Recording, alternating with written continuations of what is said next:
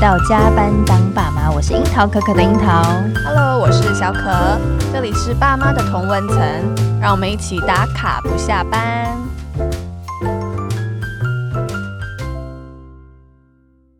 最近我们一直在读册哎，对，就是念了很多认真书没错那。今天呢，我们也要跟大家介绍一本新书，是由是大大创意出版社所出版的，对叫做《牙齿的秘密大发现：为什么不可以嘴巴张开开》。是这本书书很有趣诶，因为它主要是说呢，传达不要用嘴巴呼吸。你会不会用嘴巴呼我吸？，会，我也会惊觉我会。 尤其是戴口罩之后，你有没有觉 得？有，然后我其实我觉得小时候就会诶、所以今天想要跟大家来讲一下这件事情，哦其实很重要。他说呢，嗯用嘴巴呼吸其实会影响到整个口腔的健康，还有脸型的发展问题对。所以，我们今天特别邀请到这个专业的牙医师，是他本人所撰写的，特别写给五到八岁的小朋友来阅读的一本全注音哦，所以嗯大家都可以阅读哈、全注音健牙插画故事桥梁书。那我们接下来先来请我们的作者，也就是安曼牙医诊所院长黄瑜君黄黄医师来跟听友们打声招呼。嗨，大家好，我是黄黄医师。对，因为其实我相信呃各位爸爸妈妈应该跟我们一样，就是我们对于儿童的口腔保健上应该有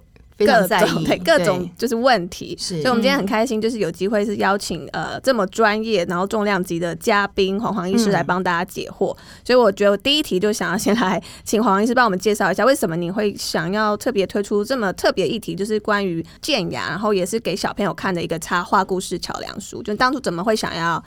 动笔写下这本书？哦对，这这个写这本书其实是一个，我觉得现在想起来还真的蛮蜿蜒曲折的一个过程哦。嗯， 对，那其实我一直在做这个议题，已经对蛮久的。就是我嗯其实希望好朋友跟家长可以重视就用嘴巴呼吸的这件事。对，那呃，当然就是这个议题想要推广。我过去其实做了很多事，就是我写了很多文章，所以比如是说我经营部落格啊，或者是写经营粉砖，都在嗯讲这件事情。那我的粉砖的名字叫做“黄黄医师宝贝牙”， OK 宝贝牙。好嗯就是我本来是透过这种不管是讲座或是面向家长的方式来做这件事情。是然后后来大概在两年前，因为我的小我有两个小朋友嘛，嗯然后呃，他们那个年那个时候就是大概小学也是一个是小学一二二年级，然后对一个是还在中班小班的时候，嗯所以他们常常会要求我就是在睡觉前要讲床边故事。是对，所以那个时候我就是那一年暑假就是一直在跟他们讲故事，嗯然后我那时候就是很，因为常常常下班回家我也很累，我就不 想要拿着一本书念，然后我就跟他说，哎、那我们今天来妈妈来编一个故事吧。 对好，所以我们就是躺在床上，然后我就眼睛半蒙半 醒，然后开始讲随便乱瞎掰故事给小朋友听。嗯，然后我后来就发现，哎、我很有讲故事的天 分嘞、然后来 对，然后我就会发现说，我就跟小朋友说，好，我们每天只能讲十分钟，然后是我们的故事是连载的，哇哦，对，所以我 就会你要连记载。得上一集十讲分什钟么会意犹未尽 哎、对对对，所以但我不能讲超过，那我就是每天就是瞎掰一个一一小段，然后对那时候我们是讲了一个，那时候我们家里来了一只虾子，就是我们出去嗯玩，然后嗯那个民宿老板送了一个生态瓶，里面有一对只虾子， OK 然后我们就讲了一只虾子历险记的故 事，我讲了那一整个暑假，哇哦，你也是很厉害哎，但虾子没有牙齿啊，对对，但是我在那时候就突然发现，哎，讲故事给小朋友听实在是一个很有趣的过程。哦从发来现就你的开端就天对分了，对对，我就发现这是我的可能自己打开了某个潜 OK 能或开关，然后我对就觉得，哎、这个实在是一件很有趣的事。对，然后我就觉得说，哎、那我想要为我的小孩的成长留下一个纪念，就是我想要记录我们曾经一起讲故事的这段时光。哦对，所以我后来就是决定，就是起心动念是这样，所以我就 OK 想要把讲故事的这个愉快的过程跟我的专业这两件事哦情可以结合在一起。是，所以我就发想了这本书。对我觉得就是我想要透过讲故事的方式，然后把我想要传达的理念让孩子可以知道。嗯那后来我就是很幸运的遇到那个大家创意，我的主编是他就是说，他就马上给我一个很棒的回应，他嗯就说，对他来说啊，他在那一段时间，就是小学一二年级看过的书，是影响他这辈子最深远的事，尤其是哦跟身体健康的这件事有关。你说一二年级啊，真的啊对，就是那个年纪的小朋友，因为他们其实对世界有很多好奇好奇，嗯哼哎对自己的身体可能也有很多好奇，对，所以那个时候就是如果有像这样子的，就是题材的书，那小朋友在阅读的过程当中，他可以透过这个。这本书可以对了解怎么样照顾自己的身体，嗯怎么照顾自己的牙齿健康。是那我相信，呃，也一定也有很多家长，就是光是要督促小朋友去刷牙这件事嗯情，平常就很伤透脑筋。是嗯所以我们怎么样可以不知不觉的把我们想要传递给他的事情，就是透过书，可以对放在书里面，可以让小朋友自己阅读，自然自己去吸吸收，嗯，对，这是我最大的，就是我自己在想要写这本书的过程初当中衷最大的初衷。嗯对，就是让小朋友可以在不知不觉当中，可以潜移默化，对不潜移默化这些重要的观就念，不用要我们那边一直很快唠去刷叨，对牙， 唠叨的念念念这样，对对对对对对对哦对，OK，对有 但是我想说，这一本书里面的人物角色，的确就是当初你们在做床边故事的时候的那时候的设定吗？呃，没有完全照那个时候的床边角色的设定。那是因为我女儿强烈要求他们名字要出现在书里面。哦所以里面有哪个人物哦是他们啊就对对了，对对对对，是妹所以妹吗？呃，因为他们又你知道，小女生他们会有非常多在意的事情，他们对不能 不能当男生，所以他们不想要当主角，哦然后不，能当有坏习惯的妹妹，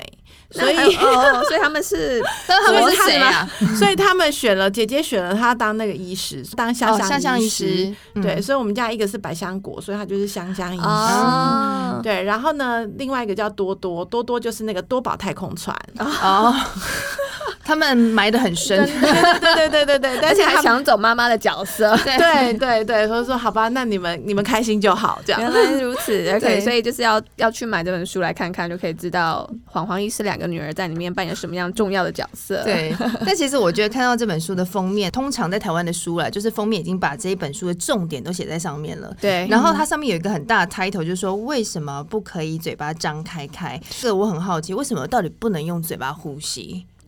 嗯，为什么不能用嘴巴呼吸？因为它的确就是一个大家常常忽视的习惯。对就是其实你身边的人，很多平常人都嘴巴张开开，对但是这样的习惯，其实它日积月累，造成我们很多身体健康上的影响。嗯，那其实主要会有两个部分啦，然后一个通常就是跟你的呃舌头摆放的位置有关。嗯所以你的舌头在你嘴巴张开的时候，你的舌头就不会顶住你的上颚，是所以这件事情呢，就会限制了你的呃牙床的发展，嗯然后同哦时也会限制你呼吸道的发展。 OK，对，所以常常这些小朋友，因为他们常常会伴随有过敏、嗯呼吸呃就是过敏啊，或是鼻塞的症状。对，那如果你嘴巴常常张开开，往往会让这件事情会变得更严重。加重的可对能性，加重的可能嗯。性。对，所以我们才会希望说，让小朋友可以开始有意识的去发现自己这样的习惯，然后他们可以开始调整自己这样的习惯，那让他们的身体健康可以往好的方向走。嗯，对，但我看到里面有一张图是 before 跟 after，哦，他对就说嘴巴张开来还会龅牙、脸型松垮，对然后黑眼蛮圈可。怕的， 我想说，那不是现代人要去做医美的项目吗？就其实有可能你小时候嘴巴真的就是开开开开，那你就延续到你长大，还是维持了这个惯性的呼吸法，对不对？对，其实，在我的门诊当中，我常常一看就知道，就看这个小朋友的哦脸型一发看就展，知我大道概就知道他的口呼吸的严重程度到哦怎么真样。的啊其实是它其实是有一个很明显的相关性的。哦对，好神秘哦，好神秘，有种面相学的感觉。对对 对，我我断定你口呼吸。对， 那在那医师在临床上是有发现大部分是什么原因会让小朋友他不自觉就是这样用嘴巴呼吸吗？通常这个习惯就是的确就会在蛮小的时候就开始了，嗯就是说，因为其实通常小朋友大概呃以现在在台湾的状况来说，就是比如说两岁到六岁中间啊对，他其实就已经有一些小朋友是很容易过敏的，嗯或是嗯嗯他的感冒次数会比一般孩子多的。是然后这些小朋友其实常常，因为他们可能一整年下来有很长的一段时间都处于鼻塞的状况，嗯所以他们鼻子是塞住的。那小朋友其实常常也不会自己擤鼻涕嘛，哦对或者是他们也很难就是很快的主动去做这件事情，嗯所以他们很不自觉的就会嘴巴开开。哦，OK，为了要呼吸就就嗯对对打对开对嘴对巴对了。对嗯对对，啊真的耶这样想一想，真的好像很所容以易发去生那。种托婴中心，小朋友很常感冒，其实不见得是，诶、可能环境的关系也是影响，对对但对他们口呼吸也是导致他们最大这样子反反复复感冒的来源嗯、吗。应该是说，就是当然环境，因为的确在托婴中心，的确小朋友就会群聚在一起嗯嘛，对所以他们的确在那个时候就会快速更新他们的病毒嘛，对对对所以的确会有一段时间是比较容易会有这种呃感冒或者是鼻塞的状况。嗯但是我觉得相对之下，有一些小朋友身体的体就是他的体质是比较好的，嗯所以这是那个段时间是比较容易度过，或者是说他每次感冒痊愈的速度会比较快。嗯但相对来说，也有一群小朋友，他们的这一些症状就会拖得比较长，或是对反复的出现的状况会比较多。对嗯那我觉得一定也有一些家长有一些经验，就是比如说你的小孩每嗯在每次感冒之后，比如说中耳炎的机会，或是中耳积水，哦对或是常常就是反复发烧或什么的，那个经验会是比较多高的。的嗯哼对，那我觉得这些小朋友相对来说，就是他们的呼吸道的症状，或者是呼吸道的一些状况或习惯是比较严重的。 OK。对，嗯所以我哦所以觉得就是当然还是会有一些相相对应上面的的差异啊啦。所以出意思就现是说，其实他可能有可能他也同时是因为用口呼吸，所以他的对病菌呃，它比较容易吸入，然后导致对他感染、反复感染的机会是增加的。对对 OK 对所以可以自我检视一嗯下。对，那提到刷牙这个部分，其实因为我们像小朋友，我们两个都是很小的小朋友，大概两岁而已。这光他们刷牙都好像有点在玩游戏，我也不知道他到底有没有刷干 净。真的 所以到底就是口腔保养这件事情，除了刷牙以外，还有没有什么要注意的呢？我觉得其实我们可以先花点时间谈一下刷牙这件事。嗯，那我觉得很多家长其实对于帮小朋友刷牙这件事情，都还不是有一个非常具体的概念。是比如说，其实小朋友在六岁之前，其实我们都建议小朋友应该不要自己刷牙，就是他哦应该、六岁啊，已经那很有长对哎、对对对对对对对，就是其实，在六岁之前，我们都还是建议家长要帮小朋友刷牙。是那其实最主要的原因是因为小朋友的手部的肌肉、小肌肉都还没有发展健全。对对，虽然他们常常表现出强大的意图 啦，就是我相信你们小朋友常常在那嗯是边的抢牙刷，就是自对己想要拿起来刷，没或错，对，但是其实以医师或者从发展的观点，就是他们的手的肌肉还没有发育好，所以他们对其实没有办法好好执行这件事。嗯哼嗯，对，所以我觉得这个是呃，就是家长在帮小朋友要刷牙的时候，大家要注意的。 ，OK，那我相信两位主持人，我不知道你们家的小朋友会不会强烈抵抗刷牙这件事。就是看心情，我看是有心用牙膏，然后他就觉得好像甜甜甜的感觉，好像里面有加木糖醇还是对什对么，对他就对觉得对对甜甜的，他就会跟我抢着说他要刷牙，然后可是我觉得他只是在为了要吃那个吃甜东西甜的，对对对，哦对对对对对。那你们家的小朋友还算蛮乖的。我我跟我跟大家分享，就是即便是牙医师家的小朋友，就是我们也会遭受到小朋友强烈的抵 抗。哦，是对哦，对，尤其是那种两三岁之间，就是他嗯们就会对于刷牙的这件事情，有有蛮多小朋友就一定会哭哭闹闹。嗯，那我觉得很多家长这时候就会有点心疼啊，就是会觉得说他不、就哦不想要说让就他不舒服，对嗯那或者是想象说，那小朋友他一定都是那种非常合作状况下下进行的。嗯，但是我想要跟大家分享的是，我家的小孩也不是这样子，就是对他们因为小朋友对于就是以生物的本能来说，嗯就是有东西跑进嘴巴里头，我们都是会反抗的，是就因为这是一种对于自己的保护的本能，对，所以所有的小朋友在刷牙的时候都会有点抵抗的一抵个抗的这件事情嗯是是非常正常的，嗯除非说哦他开始有，就是你可以反复的让它变成是一个习惯，或是嗯对透过你跟他是那种那么亲密的互动，在嗯日积月累的情况之下，他们才会开始改变他们对于嗯这个本能的行为会有一些改变。是对，所以我觉得这是想要给家长的一些新的鼓励跟提醒啦，就是说，嗯哎，大家如果遇到小朋友激烈抵抗的时候，就不要觉得太挫折，嗯不是你的问题，不对是只有对对你有这样的问对题。对对对对对对，嗯即好便是我家的小孩也是如好此。 意思也有常态就对了，对 OK，所以是呃慢慢来，但是对就对是对尽量一定要每天都刷到牙，对吗？对对对对对，我觉得仪式性是蛮重要的。嗯对，仪式感的一个建立。对对对，就是比如说你在睡觉前，要在睡觉前的时候，你要做哪些事情，它是让它固定仪仪式式化， OK，那让小朋友会是比较容易习惯这件事。嗯了解。你们两个会遇到这样的状况吗？ 我们我我我们家的话也是一个仪式感啊，就是 routine 晚上睡前会这样做，但是他就是有时候要看心情，就比如说他还想要继续听故事，那他就不想要进行刷牙这个步骤。然后或是他会挑他要什么牙刷，就是他会有一些拖延战术，我觉得对，就现在越来越个性跑出来了。嗯但是我们就是尽量啊，还是会尽量都硬把它刷。 对，要把它完成。对这对样对对对，没错，哎对我是让他模仿，我先让他看我在刷牙，嗯嗯、然后刷牙完之后，我再说那你的换你刷，然后我就用那个牙膏，因为我们家口欲比较强，是男生，嗯嗯嗯嗯所以我觉得他的口腹之欲也帮了我一件事 情，对，就他口欲强，他就觉得说哦那个甜甜的，他想要吃吃看，对，嗯嗯嗯所以他就嗯嗯会有动力去做这件事，嗯嗯对嗯那像刚刚呃黄医师有提到说，就是呃刷牙很重要嘛，但嗯我想知道的是，因为像我先生他就是本人的牙齿很多问题，所以他就会很害怕，说他小朋友也会遗传哦到他，啊遗传对对嗯牙齿的问题，他就很会很紧张，就会一直说，哎、他今天有没有刷牙？有没有刷牙？睡前有没有刷牙？就是他就开始有点神经质，因为他就怕他小孩也会跟他有一口就是烂牙的机会。就想知道说，那他真的是基因上会影响到他牙齿天生的一个好与坏吗？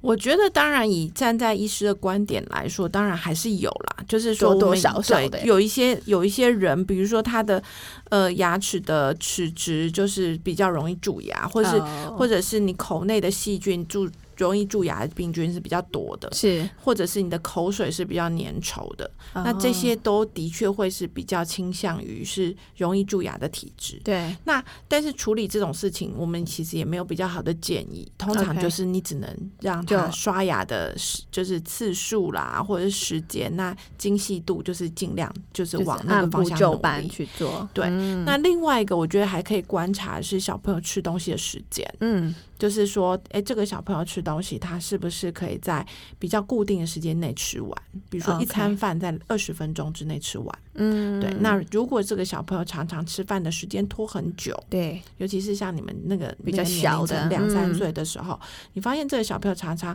呃吃饭时间拖很久，或者是吃很慢，常常含着不专心，对这些也会增加蛀牙的机会。哦，就是细菌在里面滋生的可能性。对对对对对 OK 嗯所以我觉得我我们最近其实也有跟食育协会的一些老师们在讨论这件事情，就是对怎么样创造一个跟小朋友一起用餐的环境。嗯就是说，哎、让小朋友可以坐在餐桌上，让他们可以习惯吃东西的这个过程。嗯，对，就是我觉得对于你们这种两三岁小朋友的家庭来说，这也是一个可以尝试的方式。是因为如果小朋友没有坐在餐桌上，他们很嗯容易一边玩玩具嘛，就一边玩玩具一边看电视，然后小孩就就游走了，哦，然后那是餐饭可能就会吃的很久嗯比。较无无对限延长的感对觉。对对对对对对嗯那了解。那站在医师的观点，当然也会觉得说，你的一餐吃那么久，你的牙齿泡在这些食物的时间就就拉太长。长了对，OK。对，那那如果说刚刚提到那个，如果真的这个在我们这个小朋友小小孩的阶段，发现他很长啊，好像开始用口呼吸了，没嗯有用鼻子在呼吸的时候，我们除了 OK 口头提醒他之外，还有什么样的方式是可以去调整的吗？通常如果是这种两三岁的小朋友，我觉得其实有时候比较难特意的去调整他们用嘴巴呼吸的习惯，因为他可能嗯听都听不太懂。嗯，那我通常会建议有几个方式啊，第一个就是说可以呃提醒他们吃东西的时候要闭嘴巴，哦，吃东西的要闭嘴巴咬，对，咀要闭嚼嘴吗巴咀嚼。哦，因为蛮多小朋友其实没有做到这真件事情的吗？我没有留意过，对，没有认真嗯看这那个部分、大家可以观察一下。嗯那因为我觉得这个对小朋友来说是比较能够提醒他做的事情。对，那当然就是会不会如果吃东西就会有嗯嗯嗯嗯对这对对种声会音？哦有声音，会有声音啊，就是嘴巴张开在吃东西。对对对对对哦对。原来如嗯此。好， 我们观观察一下，可以观察一下，我觉得好我觉得两三岁的小朋友通常大概可以做的是是这个这个部分，嗯然后再来就是，当然就是你平常的时候提醒他，就是嘴巴是闭起来的。嗯哦，那我觉得家长在这件事情上也可以提醒自己，你也可以观察一下自己有没有这个嗯习惯，因为其实这个年纪的小朋友常常都在模仿家长的动作。 好 好紧张。 我要注意我没有嗯嗯嗯对对的对对对对对对对，好，嗯嗯，OK，所以就是我们可以从这些小地方慢慢的提醒做起，因为我觉得现在有点困难，就是他们很常需要戴口罩。 对，那嗯你、对，我总觉得他好像戴口罩的时候，很常是用嘴巴在呼吸，我自己感觉啊。然后因为可能那个口罩上比较常有一些湿气什么的，对。然后因为一天要戴那么久，他们应该也很不舒服。所以我觉得大家可以从今天听到这一集开始，可以去留意一下你们家小小孩有没有认真的用鼻子在呼吸。嗯，我自从看了这本书之后，我真的有发现，我好像有时候会用嘴巴呼吸、哎，就是尤其戴口罩的时候，哦因对为太口闷罩了，真的会耶。嗯，对啊，我觉得这两年大家真的很辛苦那。会觉得进氧量不够，你会对，觉得有就觉得点好像缺想氧要。大力一对点，嗯对对，对，所以我嗯觉得这也是蛮有趣的。我们自己也做了一个检视，这嗯是样。那嗯我知道黄医师本身也是那个两个小朋友的妈妈嘛，嗯两个对女儿。那你对于这个儿童牙医这部分有比较多的琢磨，是因为有了小朋友之后吗？对，当然就是我自己很，我自己本身就喜欢跟小孩相处啦。嗯哦，那那当然就是我觉得我自己在这这件事情上，我自己也有看到自己的使命这样。啊对，就是我觉得，因为的确就是呃，我的小孩本来也有这些牙齿的问题，就是比如说他也是。呃，我的老大其实他在小的时候，还有一段时间就是真的是那种很容易，呃，过因为过敏啊，或者是呃鼻塞，然后常常就是中耳炎、中耳积水的嗯嗯那种小孩。嗯，所以他有一段时间，他那时候也是被呃儿童耳鼻喉科医师抓去做那什么中耳通气管或什么，就是嗯做一些其他的手术来做这件事情。嗯我那时候超心疼、好欸，可对怕啊，那时候就抱着他哦他在那那个医院哭这样子，嗯可以体对。会。对，嗯所以我觉得就是，其实我觉得是因为自己的孩子经历过这些事情，对然后嗯所以我那时候才去呃学了跟儿童矫正有关的事情，就对我嗯来说就会特别有感觉。对， OK，那他也给我一些很好的回馈啦，所以我才会一直就是想要往这个方向做。那我想要问一下说，因为其实坊间啦，就是蛮多牙医诊所，就是他啊直接标榜说他就是儿童牙医嗯专门。那像我知道，呃，黄黄医师的诊所就是安曼诊所，其实你们是一般大人也有看，然后小朋友也有看，所以我想嗯知道说，那最大儿童牙医跟一般成人的牙医那个最大的区别到底是什么？就是我们家长有需要，呃，特别我们就是去找专门看儿童。的牙医的牙医生吗？还是其实、嗯诶都可以嗯也对，也没那么大的差距。因为我觉得就是，呃，医生他的专长的确是有一点不一样的 OK 就是比如说对于处理大人的问题，比如说他可能会侧重比较多做假牙或是牙周病的治疗，有些是看大人的医师是这样，嗯那看小朋友的医师当然就会比较多在处理小朋友的行为。那我哦觉得就是。呃尤其你想要开始去帮助小朋友去建立一些看牙齿的习惯，你可能会在比如说两三岁的时候就开他开始带他到牙医诊所。对，那我觉得找一个有耐心，然后愿意陪小朋友多了解小朋友的，能够处理小朋友的行为的医生也，很其实对你重要嗯们来说会会是比较适合的。了解，对对对 OK，那如果他真的有小朋友很惧怕去看牙医的话，嗯就是以黄黄医生的经验来说，有没有什么方法可以帮助他们去改善，或是慢慢建立这个看医生的形成的感 觉？ 嗯，对，通常的确，我觉得小朋友，呃，因为每个小朋友的气质会不一样，是对。那当然，就是我觉得以站在家长的的状态来说，就是说我们怎么样去帮助小朋友建立一个新的行为，对就是说你呃，他小朋友可能从来没有进到牙医诊所过，就像嗯他可能小的时候要进去小儿科诊所也是一样的嘛。嗯是，所以他其实会有一个固定的流程，就是对哎、小朋友会去习惯这个诊所的环境，嗯然后会去习惯这个医师，习惯这个医师会操作的工具。嗯那我觉得从小的时候开始，就是他可能会做一些简单的检查，或对者是像现在会有健保的涂氟。涂氟，嗯对，就是其实可以从这些简单的事情开始，让小朋友从比较简单的看诊过程开循始序渐进这对对样子，对对对。嗯那当他开始，如果说小朋友一直都可以有一些很好的这样子定期检查的习惯，对。我相信对小朋友来说，他也不会有太严重的蛀牙或者太严重的牙齿的问题哦需要解决。了那解他们也会比较觉得，哎、来看牙齿这件事情过程是比较开心的。嗯对，OK。因为我记得我那时候带小朋友去看牙，他会医生本身他会准备一些小玩具，就是玩偶或我们有是贴纸， 对对贴纸这类对对的对一些给吸， 去帮对对助对小朋友就是适应这个过渡期。对对嗯对，OK，嗯，我记得我上次涂佛的时候，跟我儿子耗了半个小时， 但是那个医生很有耐心，他说没关系，慢慢来，妈妈慢慢来，没关 系。看多了。对。哎，那意思有没有什么牙医的嗯绘本嘛？牙医看牙医的主题的绘本，有有吗有有，也有一些就哦是、对啊，最有名的牙医绘本就是那什么呃。鳄鱼怕怕、牙医怕怕哦的有一本鳄鱼的绘 本，对，鳄鳄鱼好像出现在很多 很多主题耶，因为对我对才刚看一本，就是要吃青菜的，也是 鳄鱼。OK，所以就是呃，牙医主题绘本也可以就是运用一对下。对对对嗯对好对，OK。那我们知道红红医师其实行程很满哦，对你自己有在台北看诊。桃园、台中也有门诊，对然后你对现在又出新书，也有很多演讲活动、专栏，然后还有很多的宣传。对那你自己怎么安排你自己的生活啊？在这么满满的 schedule 里面，就还有小朋友尽力哦完对成，啊，对 啊，还有尽小力朋友完成嗯，对我自己会让自己比较维持，就是在当下嗯啦，就是我尽量工作的时候工作，然后陪小孩的时候陪小孩，就是让自 OK 己不要在家里的时分神候这样子对，嗯不要在家里的时候想着工作的 事情。对，这很难 呢、怎么做到？你说的好容易哦。对对，但是就是我觉得，哎、其实就我觉得就是尽力做这件事。 对，嗯那我因为我的小孩比较大了，所以他是们其实就是有时候他们会对于爸妈有没有分心这件事情，他们会很敏感。啊哦 OK，，嗯对，所以哎会我 complain 这样子。对对对对对对对，所以我嗯才会觉得说，其实真的要求不多，就是在工作的时候做工作的事，家里的时候做家里的事。 ，OK，然后，如果我真的在家里要工作的时候，我要请求他们同意，哦，要先跟他们告知。对，说 妈妈，这时候真的有需要打通这种电话，真的有需要联络这件事，然后请你 OK 给我时间。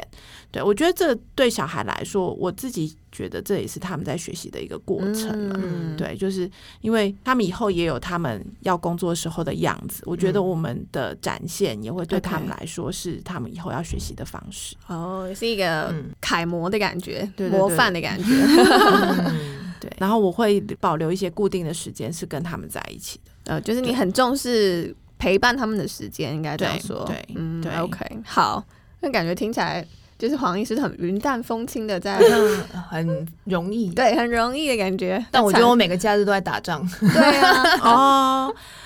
我想要鼓励各位妈妈们。 我觉得，当然，我觉得在带孩子的当下，我们也会有很多情绪，嗯对不对？就是我们会觉得，其实就是就像刚刚你们讲的，你们那个节目的 slogan 就是打卡但不下班，是对，就是其实那是我们的第二工作，就是对回家的时候嗯确实是面对第二工作的状态。对，那其实我觉得，当然，因为我们选择了当妈妈的这件事情，就是其实当妈妈她带来了一些责任，也带来了一些快乐。就是其实我觉得陪伴孩子，他也给我们很多快乐的时光。嗯然后也当然会有一些沉重的，或者是觉得好累哦，嗯可那能是时间。上的负担啊。对对对，那是嗯必然的过程。但是因为我我也经历了小孩小的时候，对就是那也是的确很累。我我曾经我记得那时候我带了小孩，比如说我带那时候还能出国去玩。嗯，所以我就带了小孩去日本，然后我两个小孩就在日本的那个地铁站就坐在地板上 大哭，然后所有的人都在旁边人来人往，然后我两个小孩就定在那边大哭不走，这样，因为他们嗯走的太累了。哦，然后我就在那个当下，我那时候也觉 得很想消失。对对，或者是觉得啊，怎么这么悲惨？但是现在就是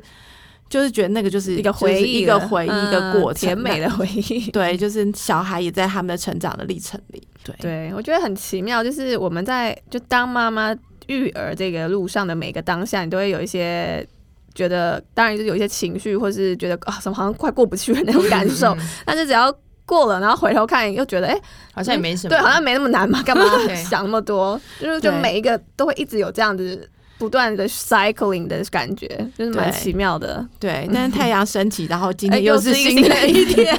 就想说哎、昨天在在想什么？就是所以这样听起来，黄医师，如果再让你选择一次，你应该也会想要有小孩吧？ 对， 那也是对会。想要有两个小孩吗？我觉得，对我觉得两个小孩还是要蛮有更。多？其实我本来有想要更多，但是我老老公很抗拒这件事情。哦他的想法是什么？ 因为我自己曾经就是哦，我我今年啦，其实没有很久，就是今年的事。哦，OK 因为我的小孩就大了，我就突然觉得小孩就过那个可爱的保 鲜期。就像你们现在小孩就还小小的，你就会觉得、嗯哇，他笑起来很可爱，或者什么动作很可爱。嗯，但是当你的小孩已经到了就是快要上小学的时候，那个对可爱的阶段就渐渐消失了。是嗯，然后我突然就觉得，那时候我就有点惆怅，我就觉得啊，我的小宠物就不见了那种感觉。哦哦，对，然所以后在想还想再养一只啊三叶虫 对对对对对，然后我老公就说哈，就是还要再一次 嘛，他自己很抗拒，然后我就嗯，好吧，我也只能尊重你， 就慢慢就是就收收回这个想对，法，就收回，就是啊，宠物就就有宠物，所以我就养了，我就养了猫。哦， 你就养了一个真的养了宠宠物 对对对对，我就找了真正来当宠物的做宠物的这件事。 OK，对那也蛮好的。 对啊，对对对对，然后我就要迎接小孩长成小孩的状态，了解然后宠物就是有其他宠物他就来扮演。可爱担当这样就好了。对对对嗯对哦对，你就对调试了你的心情，然后对态度，对对然后甚至转变你们家的成员，这样对 也很酷哎。那那接下来黄医师还会持续推出就是呃这一系列牙齿的秘密大发现的新书吗？哎，我自己觉得这个过程还蛮有趣的。哦，对，那其实我已经有下一本的内容了。哦对，所以如果说大家能够再关注我们这本书，然后可以给我们更多的支持的话，对那就会有下一本书问世是。哈，好，哦对因为我发现其实这个书名上面是写《牙齿的秘密大发现一》。就对嗯感觉还会有你知道有序待续 有 二，所对以对会对大家敬请期待一下，嗯对不对对对那对对接下来会有什么公开的宣传活动吗？还是呃要我怎么样有机会跟你近距离接触之类的？哦，我们现在大家确定的活动是一月九号哦会在那个新天宫站的合家人书店、啊会有一个签书会，所 OK 以大家可以敬请期待。哇，OK，所以对对到时候是可以跟黄医师要签名这样子。对对对，我们大现场会有签名啊，然后大家也可以聊聊，就是大家在看这本书有没有什么样的心得，或者有没有是什么样的疑问，我们可以现场有一个问答。也许可以收录在第二本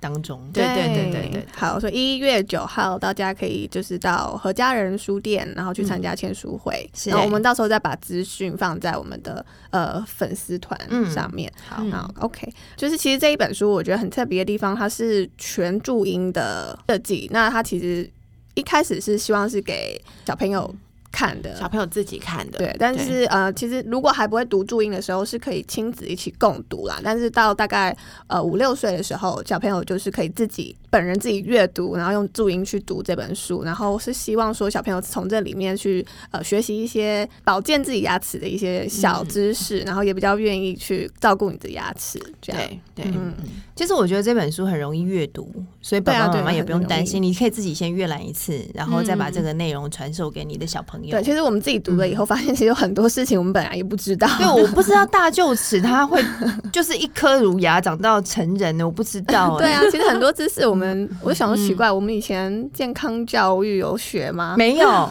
对啊，我觉得这对应该要学习耶。就是你那颗牙齿非常的珍贵，哎，就跟着你一辈 子。对对对对啊，对。然后也有呃，医师其实在里面有提到说，就是除了刷牙之外，还有其他的一些保健牙齿的方法，或者你嗯吃的食物也很重要。就对小朋友来说啊，就是嗯不要吃太软的东西，或者可以让他多吃一点什么坚果啊、硬的东西去练习。我觉得这个对我来说蛮受用的，就是原本不太清楚这个面向的知识，嗯但读了之后就有受益良多，所以我觉得这个可以是小小孩阶段的时候，你先买起来你自己读，然后等你小孩看懂注音的时候，对，就是请在他一起共读对，也对开始一起读，嗯嗯对。对，那我们当然了创意出版社也很佛心，要送两本给我们加班当爸妈的听友。对，所以呢，只要呢这一集呢，我们会上文之后呢，帮我们分享这一集的 Po 文，然后留下你最想问的口腔保健问题，嗯就有机会可以获得黄黄医师的最新力作《牙齿的秘密大发现》。对对，那我们也想听听呢，正在收听的你有没有什么想要跟我们分享的？欢迎来到加班当爸妈的粉丝团或 IG 逛逛。